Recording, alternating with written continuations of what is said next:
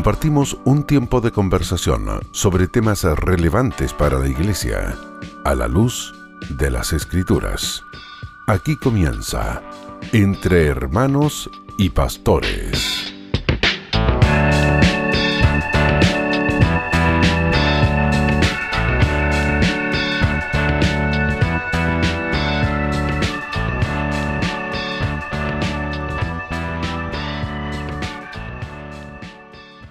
Así es, Dios les bendiga, bienvenidos a compartir esta programación de armonía entre hermanos eh, y pastores, un programa, ¿no es cierto?, de este ministerio para poder llevar una conversación acerca de la palabra, de doctrina y llevada, esperamos, en un, en un, en un lenguaje muy entendible, tanto a personas que llevan años en el Evangelio como a aquellos que vienen eh, dando sus primeros pasos para poder guiarles en el amor del Señor. Pastor Eduardo González, Dios te bendiga. Gracias, Pastor Boris. Un saludo a la distancia en una edición más de nuestro programa, ¿cierto? Entre hermanos y pastores, una bendición siempre de compartir contigo y con eh, siempre un, muy buen invitado como también lo es en esta oportunidad. Te escucho extraño, no sé si podemos mejorar la señal de tu micrófono. A ver. Acá. Sí, ahí vamos a revisar si es posible mejorar esa señal. Al pastor Joan Veloz, me parece que ya lo tenemos acá. Pastor Joan, Dios te bendiga, bienvenido. Primero que nada, gracias, gracias una vez más por invitarme y permitirme compartir este tiempo con ustedes. Es una gran bendición. La última vez que estuve con ustedes, estuve ministrando, pero a la vez fui ministrado por el tiempo que pudimos disfrutar. Así que una vez más, gracias y que el Señor sea con nosotros, compartiendo entre hermanos y pastores. Yo creo que eso es algo importante. Somos hermanos primero que ser pastores, así que... Sí, ese es todo un tema, ¿no? Eh, cuando andamos exigiendo que nos digan pastor, cuando en realidad también somos hermanos y no hay ninguna dificultad. Es un privilegio ser parte de esta familia, así que Dios nos bendiga.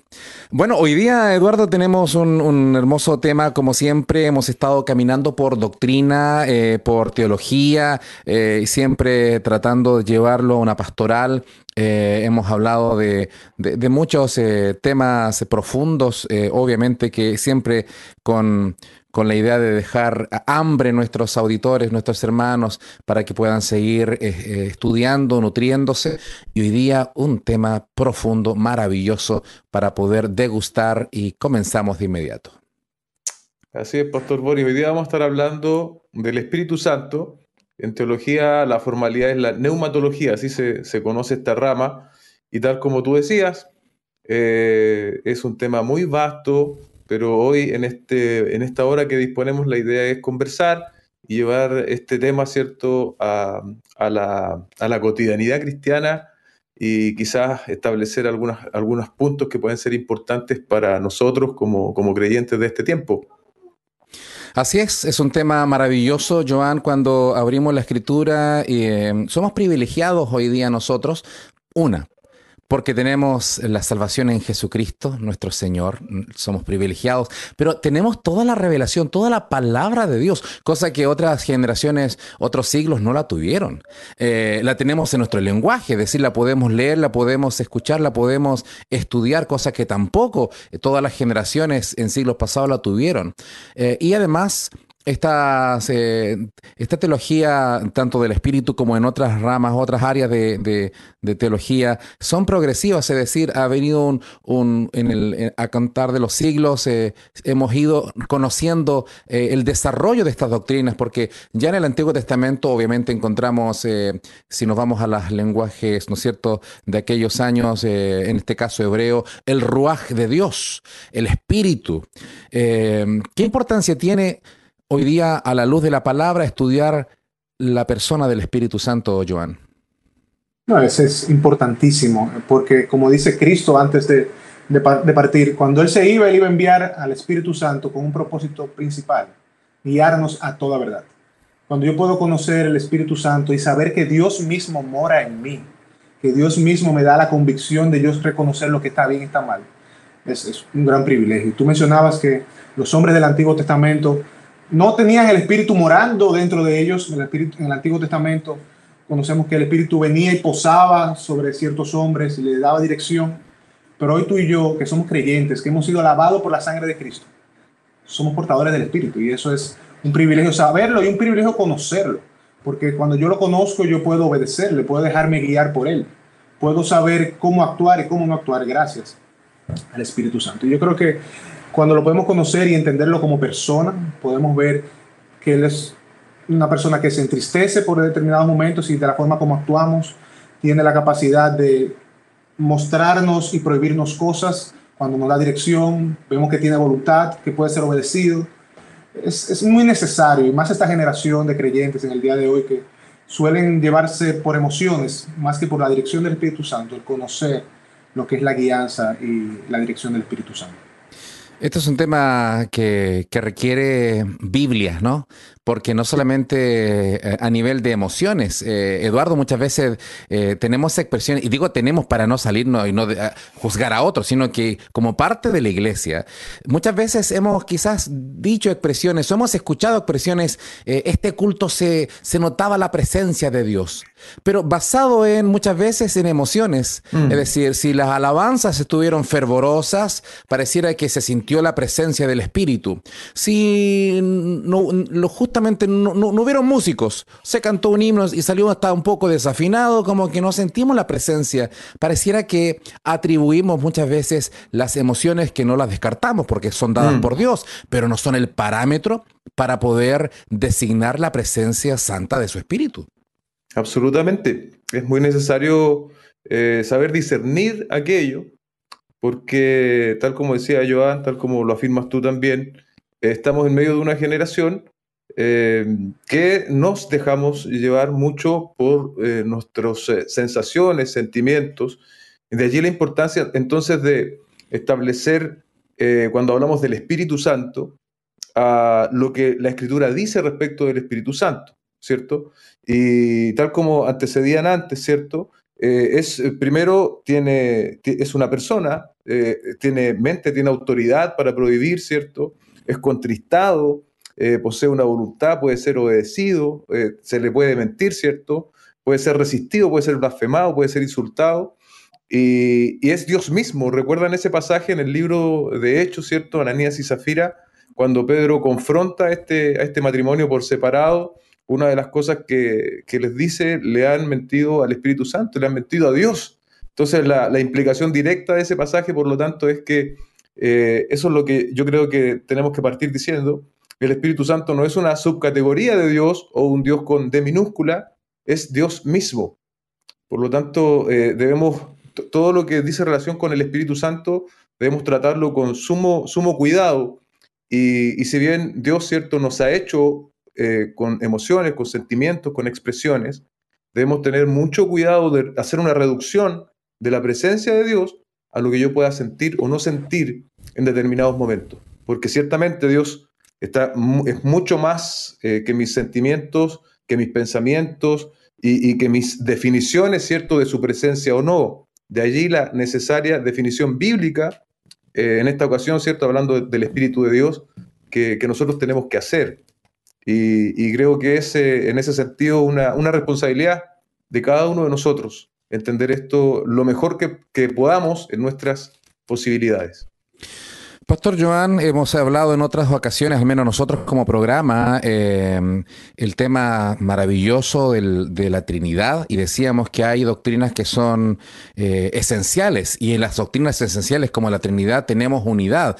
No porque alguien diga, en realidad yo no creo eh, en el Dios Trino, yo solo creo en Jehová, o yo solo creo solo Jesús, o yo solo creo en el Espíritu, pero eh, nuestra fe bíblica, independiente de nuestras denominaciones, mm. el, el reconocimiento de, este Dios misterioso, pero que se muestra, se autorrevela eh, y se nos muestra como Dios Padre, Hijo y Espíritu Santo. Y hoy día tomamos esta, eh, eh, la doctrina del Espíritu. Y es una persona, tú lo decías, pero esto es muy importante porque hoy día con tantas posibilidades de, poder ser enseñado, sobre todo a través de plataformas digitales, hay buena y no tan buena ni, ni tan sana doctrina. Por lo tanto, se infiltran de repente o personas le damos oído a maestros que insisten en que el espíritu es una mera fuerza, solamente mm. una fuerza de Dios, una fuerza impersonal. Eh, recalcar entonces lo, tú ya lo mencionabas, pero nosotros cuando hablamos del Espíritu Santo es la persona del Espíritu Santo, Pastor Joan. Correcto. Tú sabes que Tertuliano, uno de los padres de la iglesia, decía respecto a la Trinidad, si tú tratas de, negarla, perderás tu alma, pero si tratas de entenderla, perderás la cabeza. Mm. De, lo, de, lo, complejo que es entender realmente este concepto de lo que es la Trinidad. Pero es, es importante y sabemos que existe porque Dios así se ha revelado. Ha decidido revelarse en tres personas, Dios Padre, Dios Hijo y Dios Espíritu Santo. Uno en esencia, tres personas. Cuando vemos el Antiguo Testamento, Dios decidió revelarse en la persona de, Cristo en teofonías, porque cuando vemos que todo lo que las manifestaciones en el Antiguo Testamento de, Dios era, era la segunda persona de la Trinidad, aunque todavía no estaba encarnado, luego viene Cristo y se encarna, y luego de la partida de Cristo, ¿qué nos deja? Nos deja a la persona del Espíritu Santo para guiarnos a toda verdad, para instruirnos. Nosotros estamos en la era del Espíritu Santo, la obra del Espíritu Santo, viendo el Espíritu Santo obrar en su iglesia, viendo el Espíritu Santo trabajar en medio de su pueblo, en medio de los creyentes. Pero es importante entender, discúlpame que, te, interrumpa, pero es importante entender a la, a Espíritu Santo como una persona. Y como una persona que no es simplemente una persona, sino que es Dios mismo, la tercera persona de la Trinidad. Y lo creemos así porque Cristo lo describe de esa manera cuando vamos a Juan capítulo 16, capítulo 14, versículo 16, se refiere al que iba a venir como alguien similar a él, con la misma naturaleza que él. Cuando hablamos de los atributos que la escritura muestra que tiene el, Espíritu Santo, vemos que son atributos que solamente Dios posee. Atributos de su eternidad, el Espíritu eterno, dice el libro de Hebreos, Hebreos 9:14. Cuando venga el Espíritu, el Espíritu eterno, hablando del Espíritu eterno, vemos que es omnisciente en Salmo 139, vemos que es eh, omnipresente, eh, vemos que es eh, inmutable. Cuando vemos los atributos del, Espíritu Santo, vemos que son los mismos de Dios, por lo cual entendemos que el Espíritu Santo, como tú me mencionabas, es importante entenderlo como una persona, pero no como una persona como tú y como yo, no, como Dios mismo que ha decidido revelarse en esta persona, en el Espíritu Santo. No una fuerza, sino una persona que nos instruye y nos dirige. Así es, bueno, justamente tenía ese mismo pasaje que, acaba de mencionar, uno, el primero que mencionaste, Juan 14, 16, y ahí, dentro de tantos pasajes que hablan acerca del Espíritu y de la Trinidad, que ya lo, hemos dicho, la palabra Trinidad no aparece, pero sí aparece Dios Padre, Dios Hijo, Dios Espíritu Santo. Y en Juan 14, 16 dice, y yo, y yo se refiere a Jesús, está hablando, y yo rogaré al Padre, se está refiriendo al Padre, ¿no es cierto? Eh, al Padre Celestial, y yo rogaré al Padre y os dará otro consolador para que esté con vosotros para siempre. Este otro, este segundo que tú decías que es igual, ¿no es cierto?, en naturaleza, eh, también lo conocemos como parácleto. Eh, y dentro de sus eh, definiciones o de, sus formas de entender, ¿no es cierto?, del griego al español, consejero, ayudador, respaldo, apoyo, asesor, abogado, aliado, significa todo eso eh, es decir, era necesario que Jesús ascendiera, que descendiera la persona del Espíritu Santo, no tres dioses, sino un solo Dios manifestado en estas tres personas gloriosas y que por misericordia de Dios, hoy día nosotros tenemos esta eh, maravillosa persona eh, morando, viviendo, apoyándonos. No es nuestra fuerza de voluntad, no es nuestra capacidad de haber llegado a la salvación, es por la obra del Espíritu Santo, Eduardo. Absolutamente. Eh, es la, obra, ¿cierto?, que el Señor Jesucristo nos, nos garantizó que iba a obrar en nosotros desde Pentecostés en adelante, ¿cierto? Como, como se dijo antes, ya no solo de forma esporádica el Espíritu Santo viene sobre el, pueblo, sobre los creyentes determinados, sino que eh, Él habita en nosotros, ¿cierto? Él habita en nosotros y nos da eh, la, convicción, eh, nos da la nueva naturaleza, ¿cierto? El Espíritu Santo está muy relacionado estrechamente a la regeneración, al nuevo nacimiento según Juan capítulo 13, en esa conversación, ¿cierto?, de Jesucristo con Nicodemo, eh, donde él le dice es necesario nacer de nuevo, que ahí el griego también, ¿cierto?, se traduce es necesario nacer de arriba, y el viento sopla de donde quiere, tú oyes su sonido, más no sabes de dónde viene ni a dónde va. Así es todo aquel que es nacido de nuevo. Entonces, allí comienza, ¿cierto?, esa, esa vida, que es una prerrogativa divina que Él nos la da pero no solo eso, sino que también nos da el, empuje, por decirlo de algún modo, para vivir en santidad. No, no, no andamos en santidad a pulso personal, sino fuese por la asistencia del Espíritu de Dios, eh, yo creo que viviríamos en constante derrota. Pero es gracias a este Espíritu de Dios, a Dios mismo, la tercera persona de la Trinidad habitando en nosotros, que podemos eh, con todo y a pesar de nuestras debilidades cumplir el propósito con el cual Dios nos ha llamado. Bueno, lo, hemos mencionado, ¿no? Hay muchas citas bíblicas porque por extensión del programa no podemos dar o leerlas todas, ¿no es cierto? Mm. Hablamos de que eh, la persona del Espíritu Santo oye, habla, convence, testifica, muestra, dirige, guía, enseña, inspira a hablar, ordena, prohíbe, desea, ayuda, intercede con gemidos indecibles, dice ahí el apóstol mm. Pablo en Romanos capítulo 8. Es, decir, hay una cantidad de, de, formas en que el Espíritu Santo se, se, se deja ver. Eh, de hecho, en el capítulo 16 de Hechos es interesante cuando les prohíbe a, Pablo y Silas eh, ir hacia mm. cierto lugar y los conduce a Europa eh, según sus propósitos. Esto no es una mera fuerza, es la persona del Espíritu quien también, qué importante es dejarnos guiar. De hecho, el apóstol Pablo va a hacer teología acerca de eso, hablando de que debemos andar, debemos vivir en el Espíritu y no por, por nuestra carnalidad, no dejarnos llevar por, por, por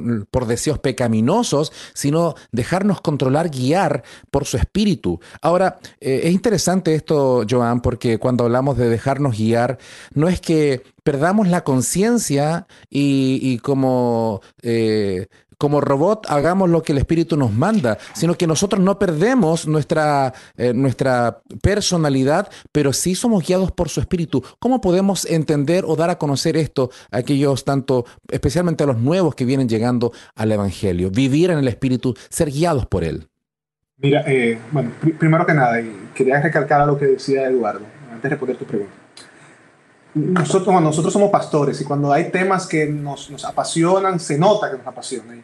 Esto que tiene que ver con la doctrina del Espíritu Santo es, es algo sorprendente. No sé si ustedes lo han pensado, y yo trato de que las ovejas de la iglesia puedan entenderlo.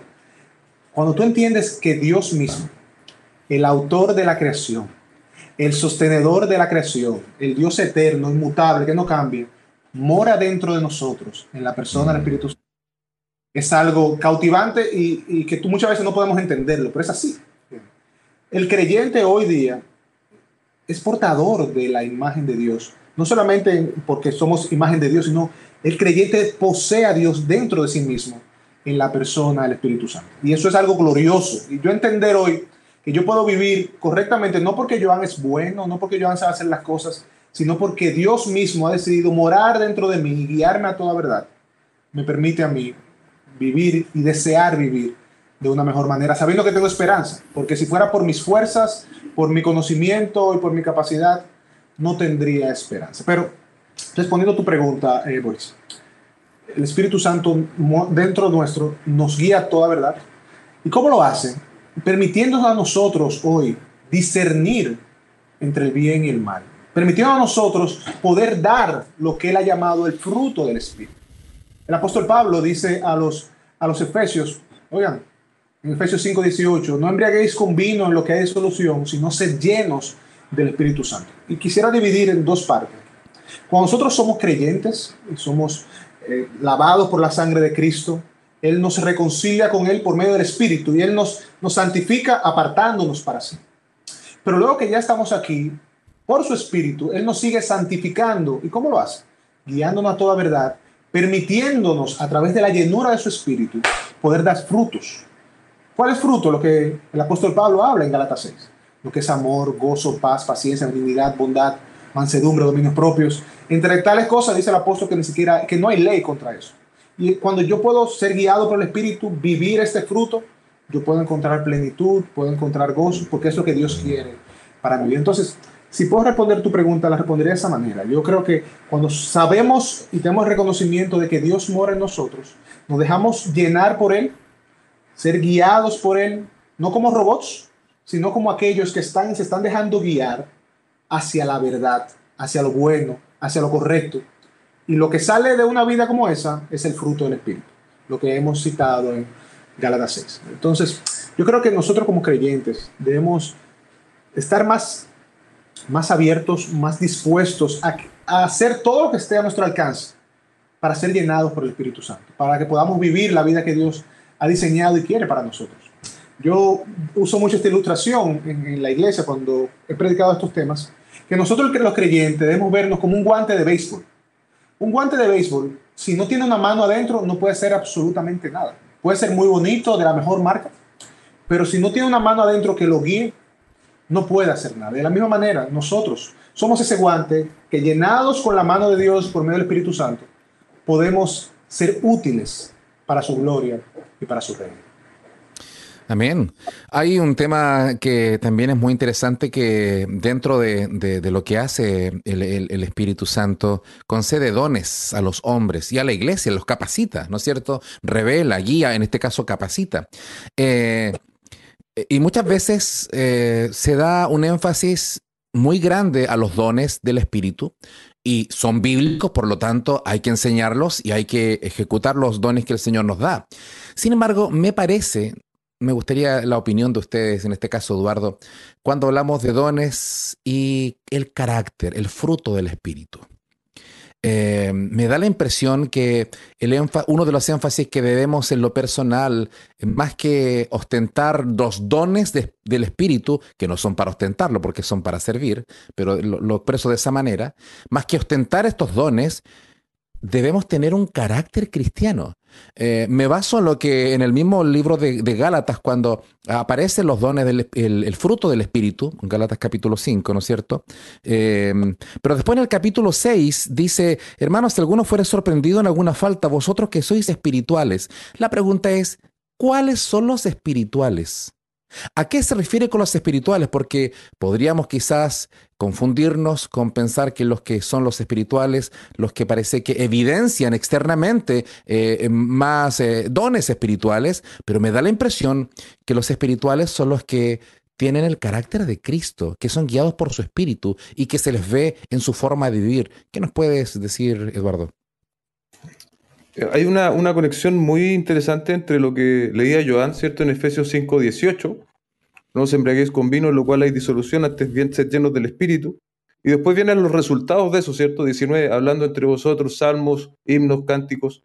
Pero cuando vamos a una carta que se considera, eh, por lo menos que se escribió en un mismo lugar, como es Colosenses 3, 16, el encabezado es distinto. No dice eh, ser lleno del Espíritu, dice la palabra de Cristo mora en abundancia en vosotros.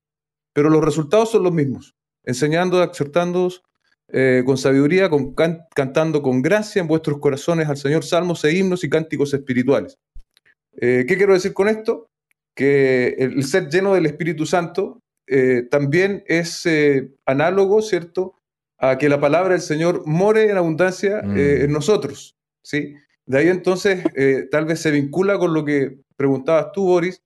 Eh, es una vida que se, que se somete al Señor, que da fruto agradable al Señor, y es, distinto del don, porque el don, por definición, es un regalo, ¿cierto? Y cuando nosotros vamos a tal vez la carta que hace mayor mención al tema de los dones, nos damos cuenta de una gran paradoja, que es que los corintios siendo una iglesia con muchos y serios problemas en muchas áreas de su vida como iglesia, eh, en el capítulo 1, ¿cierto? Eh, no recuerdo específicamente el versículo, pero 17 o 18, el apóstol dice que a ellos no les faltaba ningún don. Entonces eso da cuenta, ¿cierto?, de que podemos ser eh, llenos, podemos tener una manifestación de dones, ¿cierto? y sin embargo no estar reflejando bien, o como debiésemos, mejor dicho, el carácter de Cristo. De ahí, ¿cierto?, la, importancia de entender esto, porque nosotros eh, tenemos la tendencia a juzgar las cosas eh, por, eh, de, manera, por lo espectacular que sea. Y también, otra vez, era el problema de los corintios, que ellos querían dones más protagónicos dentro del culto y despreciaban otros, ¿cierto?, que eran tal vez menos vistosos. De ahí la importancia entonces que eh, lo, que nosotros, eh, lo que nosotros persigamos sea eh, emular el carácter de Cristo en nosotros, que la palabra del Señor abunde en nosotros, que nos sometamos al Señor, de manera que podamos, ¿cierto?, ser ese, ese guante, ¿cierto?, que decía Joan, y que seamos habitados por el Señor y en sumisión a la palabra del Señor. Y Dios nos dará ese don, ¿cierto? Porque Primera de Pedro, capítulo 4, dice que todos los creyentes tienen al menos un don, eh, según su soberana voluntad. Y creo que el apóstol Pablo lo deja muy claro en el capítulo 12 de Primera a los Corintios. Entonces, Joan, deberíamos como, como meta al menos pensando en que el Señor ha repartido dones a cada uno de los creyentes eh, y debemos vivir, ¿no es cierto?, eh, el carácter de Cristo y fluir en los dones que Dios nos ha dado. Es decir, deben ir de la mano, no pueden ir cada uno aparte. Correcto. y algo que me llama mucho la atención y viendo lo que el apóstol dice en 1 Corintios 12, versículo 12, porque así como el cuerpo es uno y todo tiene muchos miembros, pero todos los miembros del cuerpo, aunque son muchos, constituyen un solo cuerpo. Así también el cuerpo de Cristo. Dios ha dado dones a su iglesia, pero al final todos somos un solo cuerpo. Algunos tienen el don de la enseñanza, otros tendrán el don de dar, otros tendrán el don de liderazgo, el don de misericordia, el don de exhortación, el don de enseñanza, pero al final somos todos un cuerpo. Y como uno, como el cuerpo tiene una mano, como el cuerpo tiene un pie, como tiene un ojo, Así todos somos necesarios en el cuerpo de Cristo. Y eso es importante que los hermanos puedan entender, porque muchas veces entienden que el que está llamado a enseñar, a enseñar es superior a otro, que tiene un don de, consolar, un don de dar. No, al final simplemente Dios, según su buena voluntad, como decía Eduardo, de forma soberana, a través de la dirección del Espíritu y por Cristo, nos ha dado diversos dones. Y yo tengo que ser gozoso y estar gozoso con el don que Dios me ha dado, sabiendo que, como decíamos al principio, es un regalo. Esto es algo que yo no hice nada para merecerlo, yo no tengo méritos alguno, simplemente lo hemos recibido por gracia. Pero es importante que el creyente pueda entender, somos parte de un cuerpo, el cuerpo de Cristo. Y como cuerpo, algunos tendrán manos, algunos serán pies, algunos serán cuello y otros serán cabeza. Pero cada uno tiene que cumplir su propósito, el propósito para el cual fue diseñado. Imagínate que el ojo quisiera ser oído. Al final, ¿cómo camina, cómo, cómo vive una persona de esa manera? Si la lengua quisiera ser un pie, ¿cómo la persona pudiera vivir o caminar de una manera correcta? Al final, lo importante es que como creyente podamos dar gloria a Dios por lo que hemos recibido. Dones para la edificación de su iglesia. Esto es importante que, que lo mencionemos también. Los dones no son para mi bien personal, no son mm. para que la gente ahora diga, el pastor Joan enseña muy bien y ahora yo voy a estar dando charlas motivacionales en, estadios y demás. Si yo tengo el don de la enseñanza como pastor, eh, es para edificar el cuerpo de Cristo, de forma tal que ellos puedan ser como nuestro maestro. Qué interesante, ¿no? A propósito de eso, eh, como el, enemigo eh, siempre trata de engañar muchas veces eh, mm, hay simulaciones de dones, pero no son del, espíritu, sino que son habilidades humanas o que pueden dar el, mismo enemigo como, para exacerbar, pero es una diferencia entre lo que el espíritu da. Y, las habilidades humanas eh, y Dios nos ayude para poder distinguir y en todo en todo ámbito siempre le demos toda la gloria a nuestro Señor. estamos hablando del Espíritu Santo. Una de las cosas hermosas que, vemos incluso es muy, es muy notorio. Personas nuevas cuando llegan al Evangelio dicen, pastor, la verdad que yo antes había, abría la Biblia y no entendía nada. Pero ahora desde que acepté a Cristo, leo y empiezo a entender ¿no es cierto? Se habla de la iluminación, que ahora con el Espíritu Santo puedo leer y puedo empezar a comprender algo. Dios abre una vista espiritual, un mundo nuevo en esta nueva creación. Empezamos a, a, leer la Biblia y nos empieza a, hacer sentido y a, tocar la vida. Es como cuando llega alguien y dice, pastor, ¿quién le habló de mí? Porque todo lo que usted hablaba era para mí y uno, la verdad, que no, no estaba con nombre y apellido dirigiéndose a alguien. Es el Espíritu que va convenciendo de pecado. Eso es una obra tremenda, Eduardo. La, la iluminación, ¿cierto? Tal como tú decías, es algo extraordinario. Y también, obviamente, es una evidencia del obrar del Espíritu Santo en nosotros, eh, que nos permite ahora entender la Escritura. mientras tú hablabas, me acordaba del pasaje eh, de los que iban eh, camino de Maús, mm. ¿recuerdan? y, como ellos eh, después de la conversación llegan a esas conclusiones eh, y como el Señor mismo les abrió los ojos para que ellos pudiesen entender y como el Señor desde toda la escritura del Antiguo Testamento eh, les mostraba que señalaban a Jesucristo, al Mesías. Eso mismo ocurre tal vez no en ese grado de intimidad, de estar al lado del Señor caminando, pero ocurre espiritualmente en cada creyente. Es decir, eh, tenemos cierto la, posibilidad de venir a la escritura y, de ser instruidos y de entender lo que el Señor quiso revelar. De ahí la importancia de algo que yo creo que hemos dicho prácticamente en todos los programas, de, ser un, un asiduo lector y, ojalá estudiar la palabra del Señor, porque es necesario, ¿cierto? A veces ser insistentes también no, no vamos a, crecer espiritualmente leyendo un par de versículos diarios. Es necesario, ¿cierto?, un esfuerzo mayor que ese y, ser eh, más comprometidos con, esto. Y claramente eh, el Señor ya eh, nos ha dado estos, no sé si se puede decir así, pero estos lentes que ahora nos permiten comprender la escritura y es el mismo Espíritu Santo quien nos aplica la escritura, aplicación en el sentido de, que yo pueda vivirla, ¿cierto? Y ponerla por, obra y no sea solamente un, concepto racional en mi, en mi cabeza. Entonces el Señor ahí, desde ese punto de vista, nos ilumina y nos ilumina la revelación. También hay algo así como de eh, respecto del lenguaje. La revelación es la palabra del Señor. Eh, no, recibimos nueva revelación, eh, sin embargo, recibimos iluminación que nos permite comprender la revelación de Dios en su palabra. Amén. Estamos compartiendo hoy día entre hermanos y pastores eh, la doctrina del Espíritu Santo. Obviamente que solamente algunas pinceladas, como siempre también lo decimos, para que usted pueda seguir buscando en su palabra, en la Biblia, eh, en libros también, que, le puede usted preguntar a su pastor, pastor, ¿qué, ¿qué libro de teología me puede indicar? Quiero profundizar. Estos temas ameritan mucho estudio, eh, Joan. Esto, estos son temas profundos, maravillosos, que hay muchos versículos de apoyo en esto, ¿qué importancia tiene eh, que el cristiano eh, pueda procurar profundizar estos temas? No, eh, al final, y esto es muy importante, todos nosotros estamos llamados en que podamos conocer a Dios. Dios. Bueno, Dios dejó su palabra, inspiró a hombres con el propósito de revelarse a nosotros. Y conocer la persona del Espíritu Santo es conocer a Dios mismo. Por lo cual yo debo buscar intencionalmente el querer aprender cada vez más, profundizar la escritura, buscar marcar con, mi, con un marcador para que ese, eso que marque después me marque a mí. Todos esos textos que me revelan el carácter de Dios, el amor de Dios y quién es Dios. Y yo creo que muchas veces nosotros damos por sentado el gran privilegio que tenemos de tener la escritura.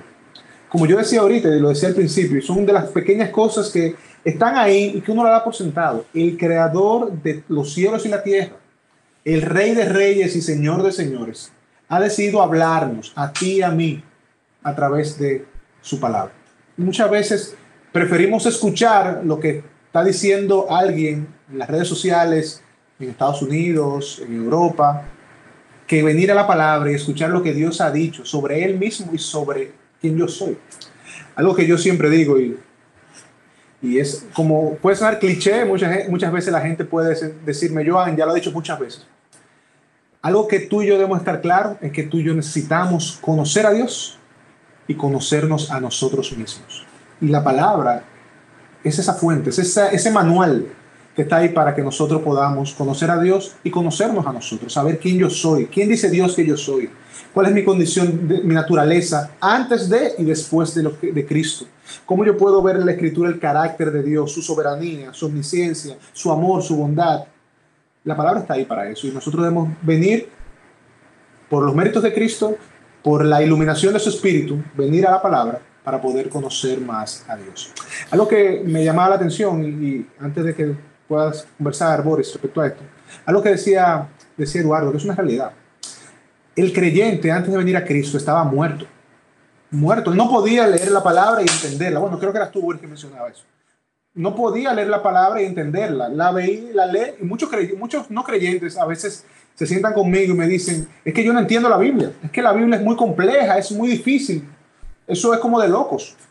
Y la verdad es que si yo trato de leer la escritura sin la dirección del Espíritu, sin el Espíritu Santo, me será muy difícil entenderlo. Porque así como el apóstol Pablo le escribe a los Corintios, en 1 Corintios capítulo 2, creo que versículo 14, las cosas espirituales se disciernen de manera espiritual. Y toda la escritura es un tema espiritual porque es donde conocemos a Dios y Dios quiere revelarse a través de su Espíritu. Así que yo creo, y si algunos que los que me están escuchando, yo quiero motivarte, hermano, y quizás podemos hacerlo un poco más adelante. Yo quiero motivarte a que tú puedas profundizar en la palabra, estudiar la palabra, porque eso es lo que te va a embriagar del Espíritu Santo. Y embriagado del Espíritu Santo, vas a ser lleno del Espíritu Santo y vas a poder dar fruto y, y conocer más a Dios y caminar de una mejor manera. Amén. Cuando hablamos del Espíritu Santo, eh, una de las obras que hace el Señor a través de su Espíritu, ¿no es cierto?, es que da testimonio, dice el Espíritu, que da testimonio a nuestro Espíritu de que somos hijos de Dios. Es decir, al creyente cuando se encuentra con Cristo, cuando somos, eh, eh, se provoca la, la, regeneración en nosotros, tenemos el testimonio del Espíritu en nuestro propio eh, espíritu de que le pertenecemos. Esto es, es, maravilloso porque no queda lugar a duda, Joan, de que le pertenecemos y que somos de Dios. Correcto, Romanos 8. Eso dice literalmente Romanos 8, que el Espíritu de Dios da testimonio a nuestro espíritu de que somos hijos de Dios. Algo que imagino que a ustedes le han preguntado, jóvenes en la iglesia, personas que llegan no a la iglesia, ¿cómo yo sé que soy un creyente? ¿Cómo yo he creído en Cristo, yo he aceptado esto, pero ¿cómo yo sé que soy un creyente?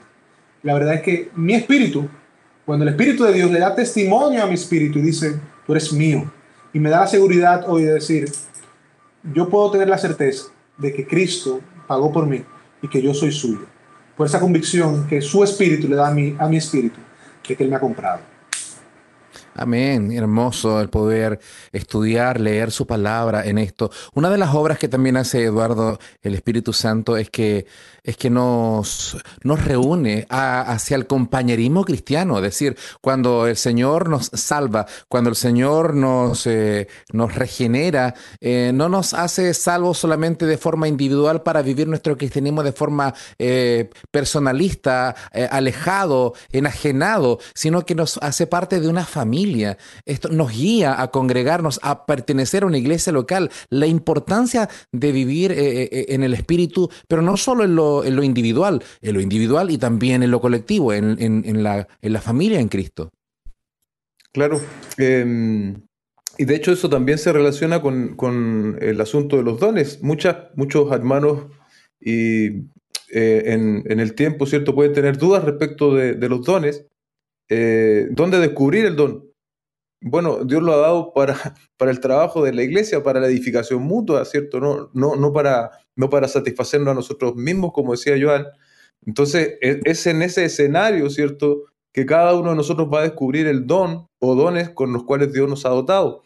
Eh, pero atendiendo a tu pregunta más específica, en Efesios 4.3, ¿cierto? Dice, solícitos en guardar la unidad del Espíritu en el vínculo de la paz el apóstol Pablo le, dice a los efesios, ¿cierto? Los exhorta a estar eh, muy atentos, con mucha intención en la unidad, ¿cierto? Y esta unidad eh, que nos enseña la Biblia no es una, no es una unidad superficial, sino que eh, como base, ¿cierto? Encontramos la obra de nuestro Señor Jesucristo, él es nuestro ejemplo, ¿cierto? Y tenemos que someternos los unos a los otros, ¿cierto? Tenemos este ejemplo de sometimiento, Filipenses 2, ¿cierto? Al cual debemos imitar. Y, el Señor provoca esta unidad. De ahí la importancia, ¿cierto? Me acuerdo de lo que enseñaba eh, el, pastor Pepe respecto de esto. la unidad, ¿cierto? Es necesaria incluso antes del, organigrama, antes de, de posicionar los dones que cada uno tenga. Es necesario, ¿cierto? Que esta unidad espiritual que es una obra de Dios, es una obra de Dios, pero sin embargo aquí la Reina Valera dice solícitos, otras versiones dicen que nosotros tenemos que preservar. Entonces esta obra que Dios ha dado de la unidad en el Espíritu, una obra sobrenatural, nosotros los creyentes tenemos la obligación de preservarla. Y eso nosotros tenemos que, cada uno de nosotros, tener en cuenta eso. Porque a veces, ¿qué hacemos? Magnificamos nuestras diferencias o nuestras posturas en lugar, ¿cierto?, de muchas veces ceder, en lugar muchas veces de, buscar la unidad. Y es así, ¿cierto?, que se manifiestan múltiples divisiones incluso dentro de las iglesias. Y bueno, eso obviamente es, eh, lamentable, pero tenemos que buscar la unidad. Y la unidad tiene que ver mucho con, con muchas veces ceder, ¿cierto? Con ver al otro como mayor que a mí, dice la escritura. Entonces eso supone, ¿cierto?, un acto de negación que sin la naturaleza del Espíritu Santo habitando en nosotros, no es posible. Y aún con la naturaleza de Dios muchas veces tenemos esa lucha, ¿cierto?, externa de querer tener la razón siempre. Así que el Señor nos ayude, me incluyo obviamente, a ser personas más humildes, que ayuden a preservar la unidad del Espíritu en el vínculo de la paz. Amén. Boris, Boris tú me permites, me permites, agregar simplemente algo ahí a, eso que mencionó Eduardo. Gloria a Dios, Eduardo, por lo que mencionas. Yo creo que nosotros como pastores, la iglesia necesita entender esta verdad y abrazar la verdad. Dios quiere una iglesia unida y es parte de la obra del Espíritu unificar la iglesia. Cuando nosotros vamos al libro de los Hechos, posterior a la venida del Espíritu Santo, en el primer sermón de Pedro, dice en Hechos 2, versículo 44 al 47, dice, todos los que habían creído estaban juntos y tenían todas las cosas en común. Vendían todas sus propiedades y sus bienes y la compartían con todos, según la necesidad de cada uno día tras día continuaban unánimes en el templo y partiendo el pan en los hogares. Comían juntos con alegría y sencillez de corazón, alabando a Dios y hallando favor con todo el pueblo. Y el Señor añadía cada día el mm. número de que iba a ser salvo. No hay duda, no hay duda. Yo creo que como pastores tenemos que estar claros de esto. Una iglesia dividida es una iglesia que está en dirección opuesta a Dios. Porque Dios no quiere una iglesia dividida, Dios quiere una iglesia unida. Y como tú mencionabas, nosotros tenemos que estar dispuestos a morir a nosotros, dejar el orgullo a un lado, el, el, creer, el creer que nosotros lo sabemos todo. No, lo que importa es la verdad. Y hay iglesias hoy día, y cuando yo veo iglesias en, en Estados Unidos y en otros países que se están mordiendo, hermanos de sana doctrina, que se están mordiendo entre ellos mismos por diferencias que no son ni, ni secundarias, ni siquiera terciarias son temas de, pensamientos de esta generación. Y yo creo que no es un llamado a la reflexión a cada uno de nosotros. Nosotros debemos defender la unidad de la iglesia, defenderla con uña y dientes, porque eso exalta a nosotros. Y eso es lo que el Señor quiere, una iglesia unida, porque es una iglesia fuerte. Amén. Sí, estaba meditando mientras hablabas, Joan, acerca de este tema. ¿Cómo podemos pasar de una iglesia sana de una iglesia guiada por el Espíritu, como lo estamos revisando acá en el libro de los Hechos capítulo 2, verso 40 y, bueno, 43 en adelante, ¿no? 42 en adelante, cuando perseveraban en la doctrina de los apóstoles y compartían con alegría y sencilla de corazón. Todos esos pasajes maravillosos. Dice que eh, habían hermanos que, eh, que vendían sus propiedades y sus bienes ¿Cómo pasar de una comunidad guiada por el Espíritu? Porque eso de que vendían sus propiedades y sus bienes no era porque los estaban obligando, sino porque nacía del corazón, porque el Señor les impulsaba a hacerlo. Eh, de hecho, la ofrenda es voluntaria. Em, qué triste es cuando pasamos de ser guiados por el Espíritu a cuando se puede transformar un lugar en una secta cuando el pastor o cuando el líder empieza a ocupar el lugar que le corresponde al Espíritu y empezar a presionar a la gente para que dé, obligarlo para que haga algo. Y cuando hacemos eso, una iglesia se puede transformar en una secta. Cuando el, el, no es un guía, no es un líder guiado por el Espíritu, sino por sus propios anhelos carnales, Qué terrible. Le pasó un poco, ¿no es cierto?, lo que eh, Juan cuando quiere ir a, la iglesia y no se lo permite, hasta expulsaba a los hermanos, se estaba transformando en una secta. Es decir, una iglesia sana es guiada por el Espíritu.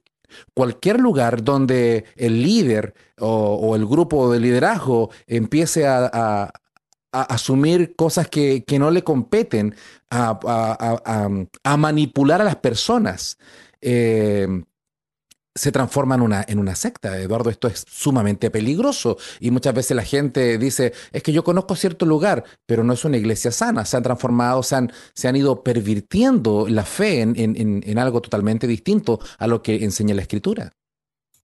Sí, es, es, es algo que nosotros, por lo menos acá en Chile, vemos bastante. Y, es la manipulación, ¿cierto? Mucho, mucho vínculo con esto del, dinero y, también manipulación emocional, ¿cierto? Manipulación emocional a grandes eh, rasgos de forma transversal sobre la congregación y muchas personas terminan eh, su conciencia siendo cautivada.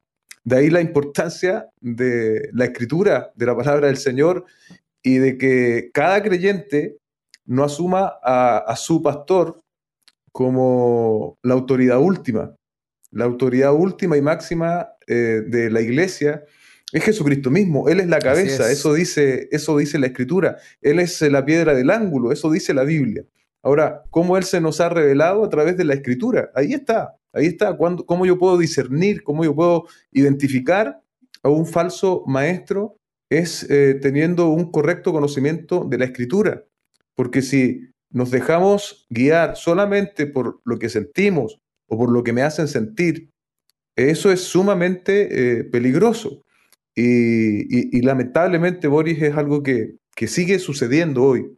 Ah, tenemos un sinnúmero de, información hoy día disponible para quienes quieren aprender. Pero aún a pesar de eso, vemos cómo persisten grandes eh, ministerios, ¿cierto? Que, comillas, ministerios, que ejercen este tipo de manipulaciones y que el hombre eh, que preside se pone por sobre la autoridad de la escritura y cuando un hombre se pone por sobre la autoridad de la escritura, eso ya dejó de ser la iglesia de Cristo hace, hace rato. Me imagino, Joan, que esto pasará no solo en Chile, pasará en otros lugares. No, en otros lugares y nosotros debemos cuidarnos de pensar que nosotros somos mejores que eso que le ha pasado. Mm. Porque el apóstol Pablo en el libro de Gálatas, en la carta de Gálatas, tiene que amonestar a Pedro, a Pedro, el apóstol Pedro, porque sutilmente se empezó a, se empezó a desviar de la verdad. Él empezó a pedirle a los gentiles que vivieran como los judíos cuando él siendo judío vivía como los gentiles. Entonces, sutilmente, hasta, un, hasta el mejor de nosotros pudiera, desviar. Y es por eso que nosotros debemos ser muy intencionales como pastores, como líderes, de saber que nuestra, nuestro fundamento de vida está en la escritura. Debemos estar cerca de la palabra, ser llenos cada día de la palabra para que por la obra del Espíritu en nosotros, nosotros nos podamos mantener en la verdad. Pero eso que pasa en Chile, ya pasa en Chile, pasa aquí en República Dominicana. Y si somos honestos, yo digo que hay casos y casos. Yo creo que hay hermanos genuinos que han interpretado incorrectamente una verdad y que se han desviado. Pero que Dios en su gracia, si son hermanos genuinos, lo va a guiar mm. una vez más camino de regreso. ¿A través de qué? A través de la misma escritura y a través de hermanos que tengan el valor de decirle, oye, esto no es así, la escritura dice esto, está cerrado. Pero también debemos reconocer que va a haber lobos, hombres que se van a vestir de pastores con el propósito de que de engañar las ovejas y de hacerlas desviar. Es por eso que la motivación a cada uno de nosotros como líderes, incluyendo a las ovejas, es cada vez más como en la iglesia de Berea, que no importaba que fuera el apóstol Pablo que le predicara. Ah, Tremendo predicador. Pablo, excelente, pero dame un chance, déjame, da un minuto, déjame revisar a ver si es coherente. Este es el espíritu que debe estar en cada uno de nosotros. No importa quién predique, yo tengo que tener siempre un espíritu crítico por la palabra para poder ver si lo que me están enseñando es la verdad. Así es, ya estamos casi finalizando, se nos pasa muy rápido esta conversación. Eh, en Chile, eh, a lo menos décadas atrás, había como una, una pugna entre eh, denominaciones que decían, eh, no, nosotros somos bíblicos, no, nosotros somos del Espíritu. Y la verdad que no se puede disociar el Espíritu y la palabra, Eduardo, porque es inspirada por el Espíritu.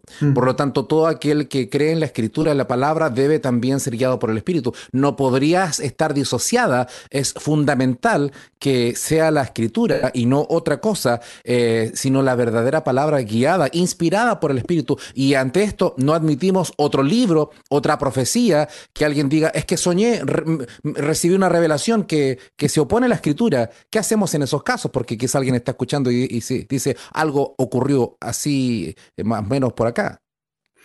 Es una situación bien, eh, bien puntual, pero que sin embargo eh, vemos, ¿cierto? Sin embargo, vemos, hemos participado y, y lo cierto es que debemos juzgar en conformidad a la escritura. Otro, otro cliché muy, muy famoso, no tenemos que juzgar. no juzgues nada. Pero eso es, eso es entregar eh, nuestra mente en blanco, todo, todo en blanco.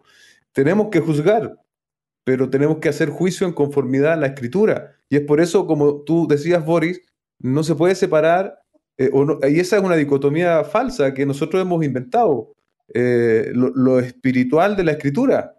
Porque recordemos, como dijo Pablo, ¿cierto?, a, Timoteo, toda la escritura es inspirada por Dios. Eh, y esa palabra, esa palabrita ahí es muy llamativa, ¿cierto? Ha sido exhalada por Dios. Y Mateo 4:4, recuerdan, no solo de pan vivirá el hombre, sino de toda palabra que sale de la boca de Dios.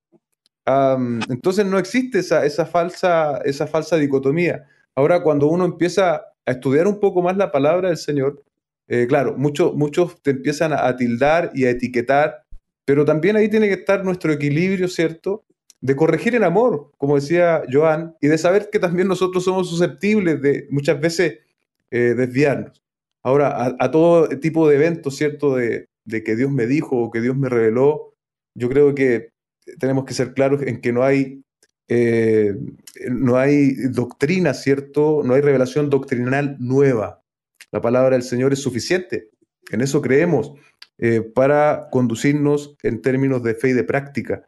Entonces, tenemos que tener sumo cuidado, sumo cuidado, porque cuando yo estoy requiriendo una palabra extra, estoy diciendo de forma implícita que la escritura no es suficiente. Y yo creo que la obra del Señor es suficiente. Yo creo que lo que el Señor quiso revelarnos es suficiente. Eh, de eso tenemos testimonio eh, en la escritura misma y la iglesia ya por, por dos mil años. Lo que ha, dado como resultado esas supuestas revelaciones, eh, lamentablemente, bueno, mucho extravío, mucho, mucha gente dañada también, eh, mucha fe eh, dañada también, eh, fe, fe en el sentido de que pusieron su fe en algo que tal vez no debiesen haberlo puesto. Estamos compartiendo acerca del Espíritu Santo y si estas revelaciones no son del Espíritu Santo, Joan, ¿de quiénes son entonces? Pues muchas veces que son nuestras propias emociones. Yo siempre, yo siempre he dicho, y eso es algo que recalco, cuando personas vienen y me dicen, mira, yo siento de parte de Dios, me, me gustó, le digo, me gustó cómo iniciaste. Yo siento. Mm. Porque no quiere decir que esto es Dios que esto lo está diciendo, no quiere decir que es, es algo que tú has sentido que pudiera ser de Dios. Eh, no tiene que ver con un tema de revelación nueva, sino mira, yo siento de parte del Señor que este trabajo no te conviene. Yo siento que esta relación no es la relación más sana para ti. Son, son cosas válidas que, que los hermanos y nosotros como creyentes, portadores del Espíritu Santo, podemos sentir. Pero cuando yo vengo y digo, el Señor me dijo que te dijera, ya ahí yo pongo alerta bien grande. Y puede venir de diferentes lugares. Puede venir de mí mismo, mi propia naturaleza, que me, erradamente puedo pensar que un sentimiento puede ser una revelación. Pero también puede venir del reino de las tinieblas, que está ahí y no podemos, no podemos obviarlo. Nuestra lucha no es contra carne ni sangre, dice la palabra, no contra potestades, principados, que tienen el propósito de que destruirnos a nosotros. Entonces, el enemigo tiene poder eh, y usa muchas veces a personas con el propósito de destruir la iglesia. Algo que tenemos claro, tenemos que estar claro, Satanás no está contento que nosotros tres hoy estemos instruyendo a su iglesia sobre el poder, el impacto y lo glorioso que es la persona del Espíritu Santo. Mm. Manera, él, él va a hacer lo que está a su alcance para destruir la iglesia y usa este tipo de enseñanzas con ese propósito. La verdad que daña bastante, daña mucho a una persona cuando eh, alguien se atribuye que fue el Espíritu que le habló, que fue Dios que le habló eh, y promete una sanidad, promete mm. algo y después no ocurre.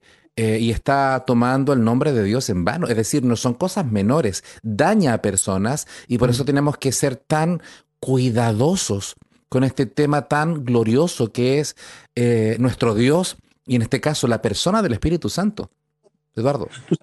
Absolutamente, absolutamente. tomar el nombre de Dios en vano es algo eh, muy, muy eh, arriesgado. Hablar en nombre de Dios eh, es algo muy peligroso, ¿cierto? Tanto para el que lo está diciendo como a quien se lo están diciendo.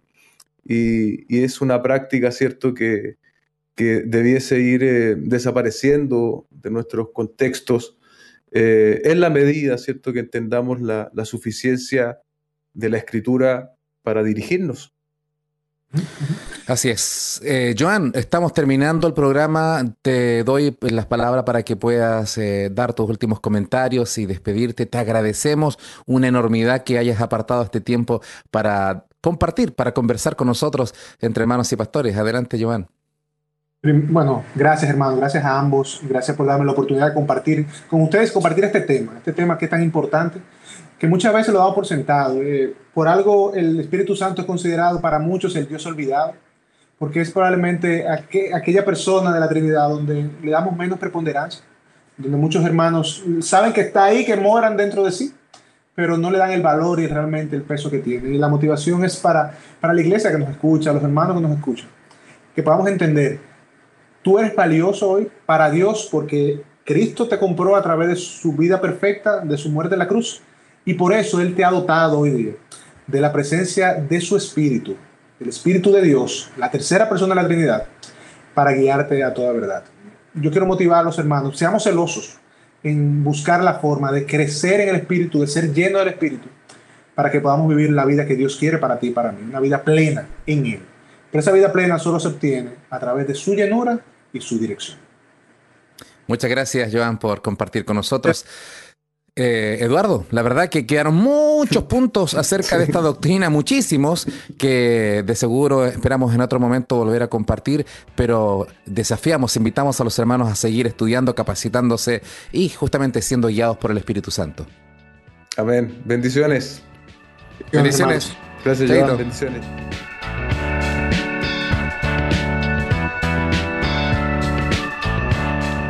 Esto fue Entre Hermanos y Pastores, un tiempo de conversación sobre temas relevantes para la Iglesia, a la luz de las Escrituras, junto a los pastores Boris Rodríguez y Eduardo González.